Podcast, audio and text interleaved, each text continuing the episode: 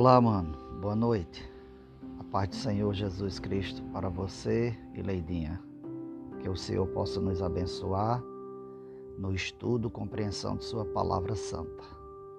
Pedimos ao Senhor, por meio do Espírito Santo, que nos abra mente e coração, que Ele venha transbordar todo o nosso ser, enchendo-nos assim de Sua glória e misericórdia.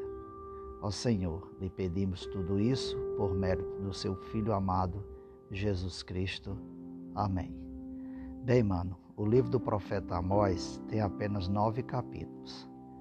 Amós era um homem simples e vivia na vila de Tecoa. Era pastor de rebanhos. No livro do profeta Amós, mais admoestação são trazidas ao povo do norte e do sul de Israel. Tudo foi dito ao profeta Amós no período dos reis Uzias e Jeroboão, o primeiro rei de Judá e o segundo rei de Israel. Amós fala que o Senhor ruge de Sião. Aqui podemos associar a ira do rei dos animais quando vai pegar a sua presa. A voz do Senhor estrondava feito um trovão. O Senhor vai mencionar alguns povos que pecam sem parar. Fizeram seu povo de escravo e o venderam como escravos.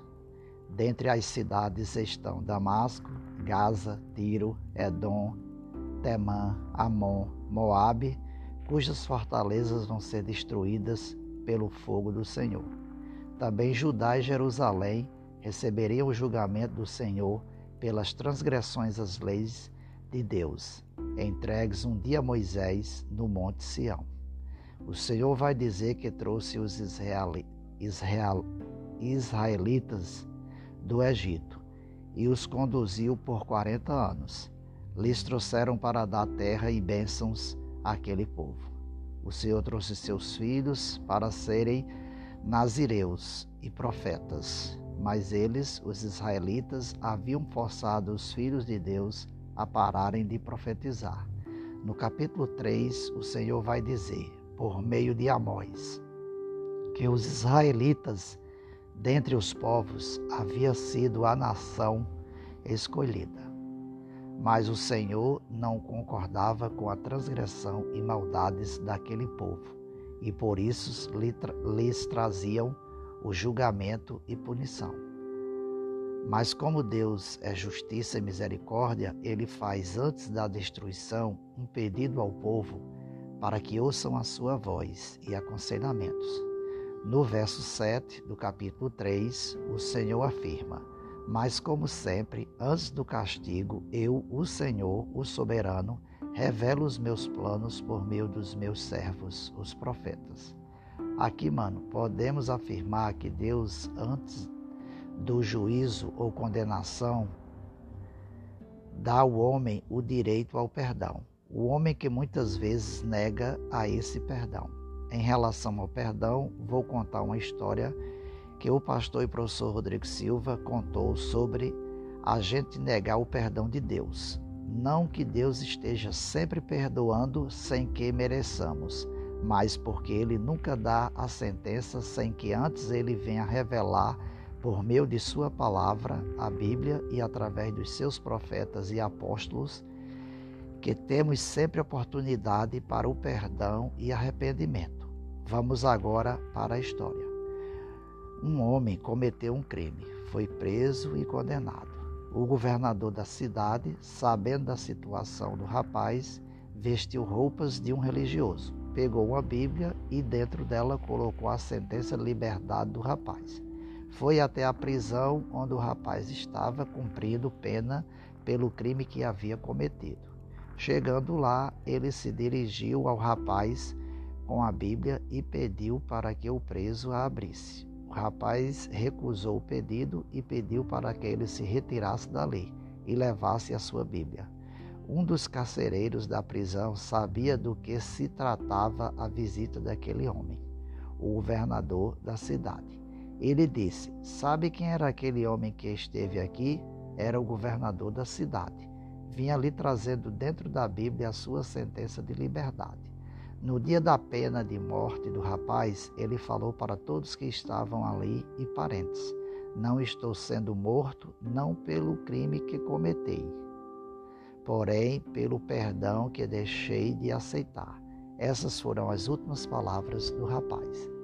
Então pensemos nessa história e aceitemos o perdão de Deus através da aceitação daquilo que Ele pede a nós todos os dias. Crer nele e obedecer às Escrituras.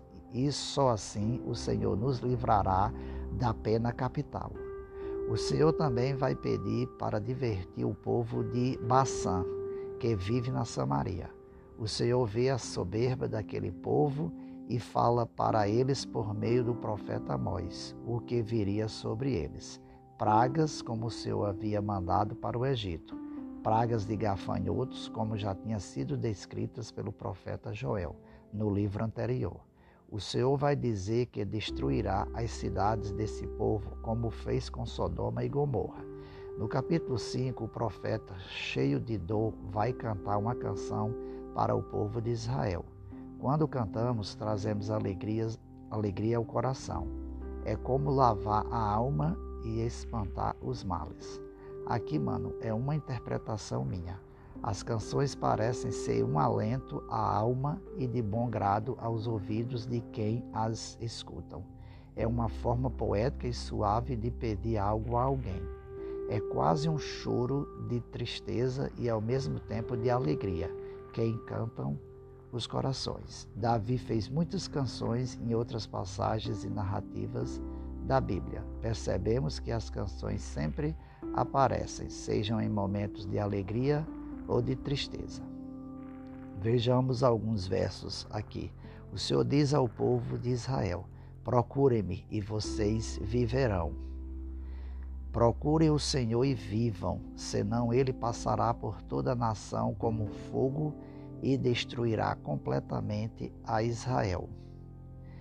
É, vocês, homens maus, que transformam a justiça num remédio amargo para os pobres e oprimidos. Honestidade e decência não têm o mínimo valor para vocês. É, achei muito bonito aqui esse verso. Procurem aquele que criou o seto estrelo e a constelação do Órion que transforma a escuridão em dia claro, o dia em noite, que chama a água do mar e a derrama como chuva sobre a terra. O Senhor Jeová é o seu nome.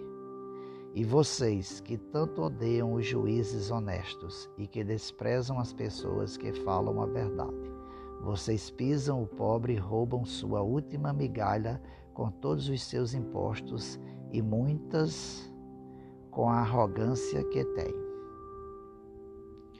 É, mesmo com todos os atos pecaminosos de Israel e transgressões, Deus pune como um pai castiga o filho aquela nação. Mas logo após o castigo, Deus está pronto a abraçar e acolher o seu povo, assim como o pai acolhe o filho depois de ter lhe imposto a disciplina. Se nós somos pais de natureza pecaminosa e amamos nossos filhos, Imagina o amor de Deus por Jacó e por todos seus filhos e descendentes até os dias de hoje. Nós fazemos parte daquela geração que o Senhor disse a Abraão que seria extensa como grãos de areia no mar e estrelas no céu. O amor de Deus transcende toda a eternidade, pois Deus é o próprio amor e nunca desistirá dos seus filhos. Você, mano, me falou que o arrependimento de Deus é quando ele tira a sentença. Em alguns momentos, Deus ouviu os seus profetas pedirem clemência pelo seu povo. Era como se eles fossem uma espécie de pacificador entre a desobediência do povo e a ira de Deus. Vejamos essa passagem. Então eu disse: Senhor Deus, por favor, perdoe o seu povo não mande essa praga contra eles. Se o Senhor se voltar contra Israel, que sentença haverá, que esperança haverá para eles? Israel é uma nação muito pequena.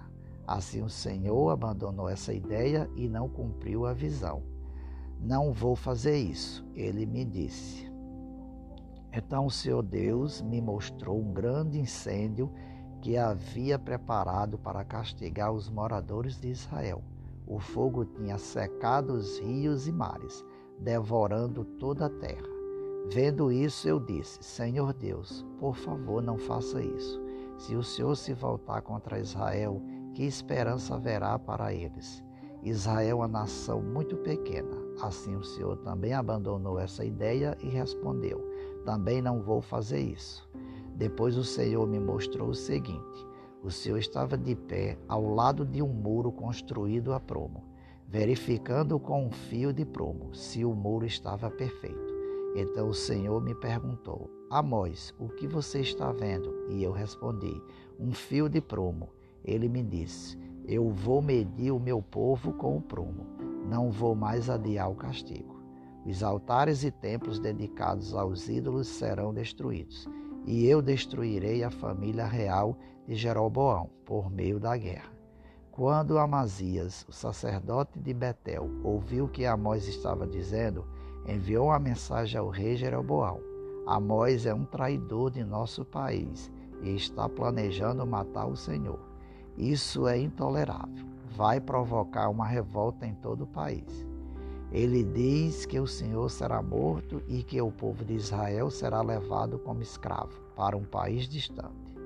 Em seguida, Amazias mandou uma ordem a Amós: Vá embora daqui, seu profeta idiota. Fuja para a terra de Judá e profetize por lá.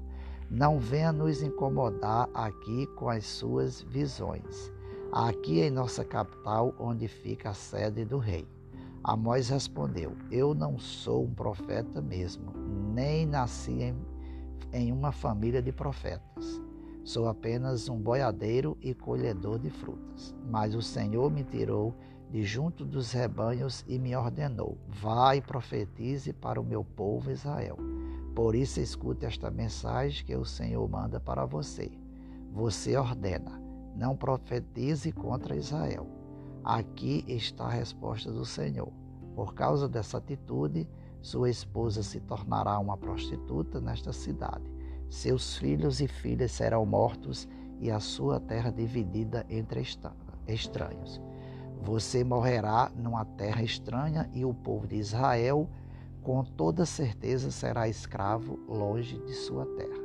Certamente, mano, tudo isso ocorreu quando Israel foi invadida pelo rei da Babilônia e o povo foi levado cativo sob o jugo do rei Nabucodonosor. As profecias se cumpririam, mas parece Deus ter adiado em alguns momentos devido ao pedido de seus profetas. Mas o povo rejeitava as profecias e, sobretudo, as leis e mandamentos de Deus. E logo em seguida, sobre eles caiu o julgamento do Senhor. Nos dias atuais, podemos dizer que a pandemia no mundo são gotas do juízo de Deus, mas as pessoas continuam a não ver, exatamente como nos dias de Noé. Mas o julgamento de Deus está como um fruto maduro de uma planta. De tão maduro que está, logo logo cairá.